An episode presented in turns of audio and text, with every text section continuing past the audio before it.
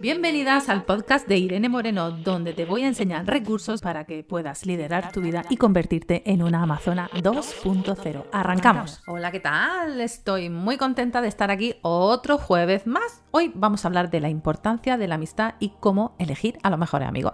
Porque somos seres sociales, entonces necesitamos la conexión con el otro.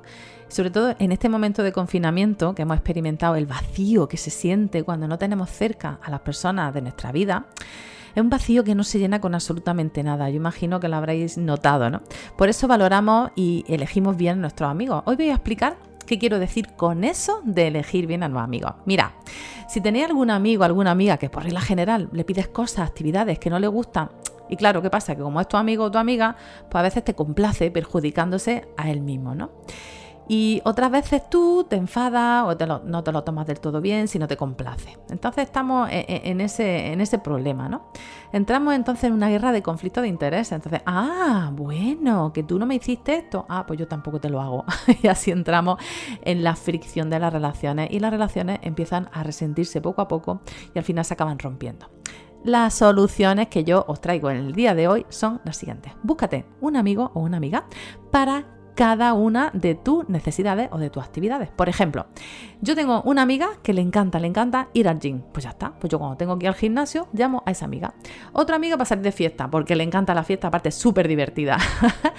Otro amigo para ir de barbacoa los domingos, porque encima le encanta cocinar. Maravilloso. El amigo perfecto para las barbacoas. Otra persona para salir al campo, porque le encanta el senderismo, aparte conoce todas las rutas. Y los domingos siempre llamo a la misma persona por eso.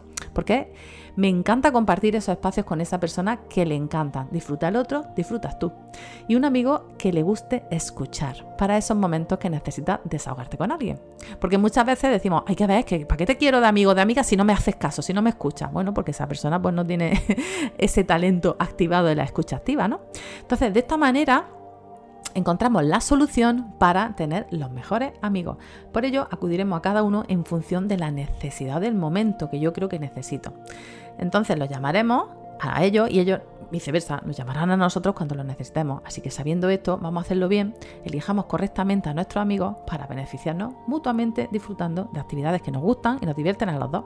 Así que que vivan los amigos, la risa, el compartir, el tiempo para disfrutarlo y sobre todo agradece cada día por la presencia de tu amigo en tu vida porque a día de hoy es un lujo y un privilegio poder compartir y disfrutarlo después, después de todo lo que está pasando, pues la vida con ellos es muchísimo, muchísimo mejor.